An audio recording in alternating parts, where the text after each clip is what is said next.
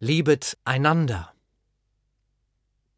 Wenn man liest, die Kanzlerin und der US-Präsident haben sich als offen und kompromissbereit gelobt, war dann jeweils ein Eigenlob gemeint? Die deutsche Sprache ist sehr auf sich bezogen. Darum hier ein Plädoyer für mehr einander. Vor ein paar Jahren hat der Verein Deutsche Sprache eine sogenannte Wortpatenschaft ins Leben gerufen. Prominente sollten die Patenschaft für ein Wort aus dem Fundus der deutschen Sprache übernehmen, das vom Aussterben bedroht ist oder das ihnen aus irgendeinem anderen Grund besonders am Herzen liegt. Ulrich Wickert wählte das Wort Freiheit. Zweifellos ist Freiheit ein kostbares, schützenswertes Gut und in vielen Ländern der Welt alles andere als selbstverständlich. Das deutsche Wort Freiheit indes ist keinesfalls bedroht. Das war es nicht einmal unter den Nazis oder unter dem SED-Regime aber es hat einen schönen Klang und Ulrich Wickert freut sich natürlich, wenn man seinen Namen mit dem Wort Freiheit in Verbindung bringt. Iris Berben entschied sich für das Wort Silberhochzeit, das ebenfalls einen sehr schönen Klang hat und das möglicherweise eines Tages Seltenheitswert haben wird, wenn die Halbwertszeit der durchschnittlichen Ehe weiterhin sinkt. Ich habe die Patenschaft für ein Wort übernommen, das weder für besondere menschliche Werte oder Grundrechte steht, noch besonders witzig oder originell ist. Es handelt sich nicht einmal um ein Hauptwort, sondern ein Pronomen, ein Fürwort, wie man auch auf Deutsch sagt. Vielleicht klingt dieses Fürwort nicht so schön wie Silberhochzeit, doch es hat zumindest genauso mit Beziehungen zu tun. Zum Beispiel mit der Beziehung zwischen dir und mir, zwischen ihm und ihr, zwischen diesen und jenen. Ich habe mich für das Wort einander entschieden. Warum das?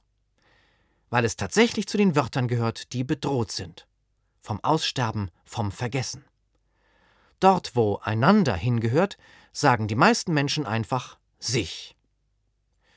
Das ist zugegebenermaßen auch kürzer und praktischer.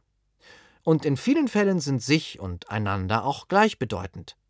Aber eben nicht immer. Wenn von Menschen die Rede ist, die sich hassen, wird nicht klar, ob damit nun unversöhnliche Streithähne oder bedauernswerte Menschen mit mangelndem Selbstwertgefühl gemeint sind. Bei Menschen, die einander hassen, ist die Verwechslung ausgeschlossen. Wenn zwei Freunde sich geschworen haben, sich nie mehr zu belügen, muss das nicht bedeuten, dass sie auch einander immer die Wahrheit sagen wollen. Es muss noch nicht einmal heißen, dass sie einander etwas geschworen haben. Es kann sich auch um eine stille Abmachung handeln, die jeder mit sich selbst getroffen hat. Eine Leserin aus den Niederlanden wollte von mir wissen, wie es kommt, dass die Deutschen offensichtlich sich lieben, aber nur selten einander. Im Niederländischen wird nicht nur im schriftlichen, sondern auch in der gesprochenen Sprache ganz deutlich zwischen sich und LK, einander, unterschieden. Selbst die Frage, wann sehen wir uns wieder, stellt der Niederländer nicht mit uns, sondern mit einander. Wanneer zien wij elkaar weer? Bisweilen kann das Reflexivpronomen sich zu schwerwiegenden Missverständnissen führen, so wie im Bundestagswahlkampf des Jahres 2002. Nach dem Fernsehduell zwischen dem damaligen Bundeskanzler Gerhard Schröder und seinem Herausforderer Edmund Stoiber wurde im Radio berichtet, beide Kandidaten halten sich für unfähig, Deutschland zu regieren. Diese vermeintliche Selbsteinschätzung führte zu einer tiefen Verunsicherung der Radiohörer.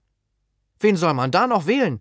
fragten sie sich bang, wenn selbst die beiden Spitzenkandidaten zugeben, dass sie unfähig sind. Die Verwirrung hätte vermieden werden können, wenn der Radiosprecher gesagt hätte, beide Kandidaten halten einander für unfähig. Er hätte auch beim sich bleiben und ein gegenseitig hinzufügen können. Aber wozu länger und umständlicher sprechen, wenn es auch kürzer geht und schöner? Das Wort einander ist nämlich nicht nur präziser als sich, es wertet zugleich den Ausdruck des Sprechers auf, denn es hat einen schönen Klang, es hat Melodie und einen leichten, gefälligen Rhythmus. Ein Wort, das einem auf der Zunge zergeht wie Mousse au Chocolat.